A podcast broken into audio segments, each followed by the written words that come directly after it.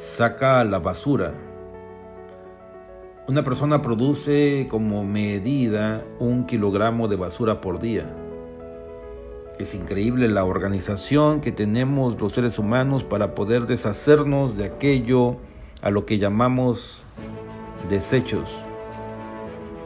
La palabra basura ha cambiado en los últimos 10 años.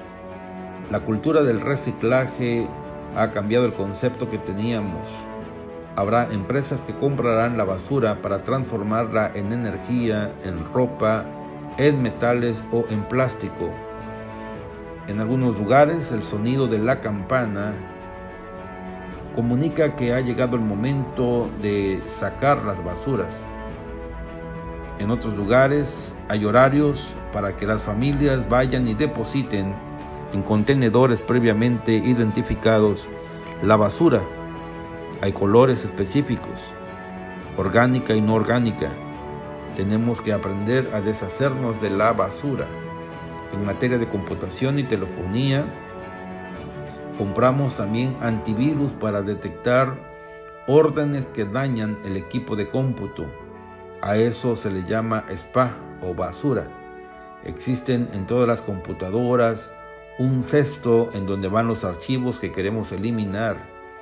En materia de salud nos lavamos las manos, nos desparasitamos, nuestro cuerpo vomita y defeca las cosas que no sirven. Jesús habló de esto en Mateo capítulo 15, versículo 16. ¿Tampoco ustedes entienden? Todo lo que comemos o bebemos va al estómago y después el cuerpo lo expulsa. ¿No entendéis que todo lo que entra en la boca va al vientre y es echado a la letrina? ¿Qué enseñanza tan hermosa tenemos de parte de Jesús sobre darle relevancia a aquello que realmente nos hace daño? En la casa de todos ponemos tapetes, manteles, cortinas, ventanas, puertas para evitar que entren cosas que no deseamos. Pero el más grande basurero que existe es el corazón del hombre. Por esa razón, Proverbios capítulo 4 versículo 23 aconseja, sobre toda cosa guardada, guarda tu corazón, porque de él mana la vida. No tenemos idea de la basura que guardamos hasta que hacemos una limpieza. Cada fines de años en algunas familias se hace una limpieza exhaustiva. Las ciudades y los gobiernos hacen campañas para sacar lo que llamamos también basura.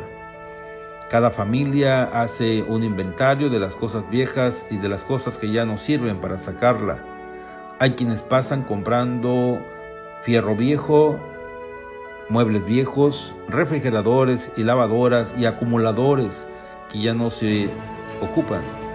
Además también los seres humanos tratamos de deshacernos de las basuras que increíblemente tenemos, por ejemplo, en las bolsas, en las carteras, billeteras.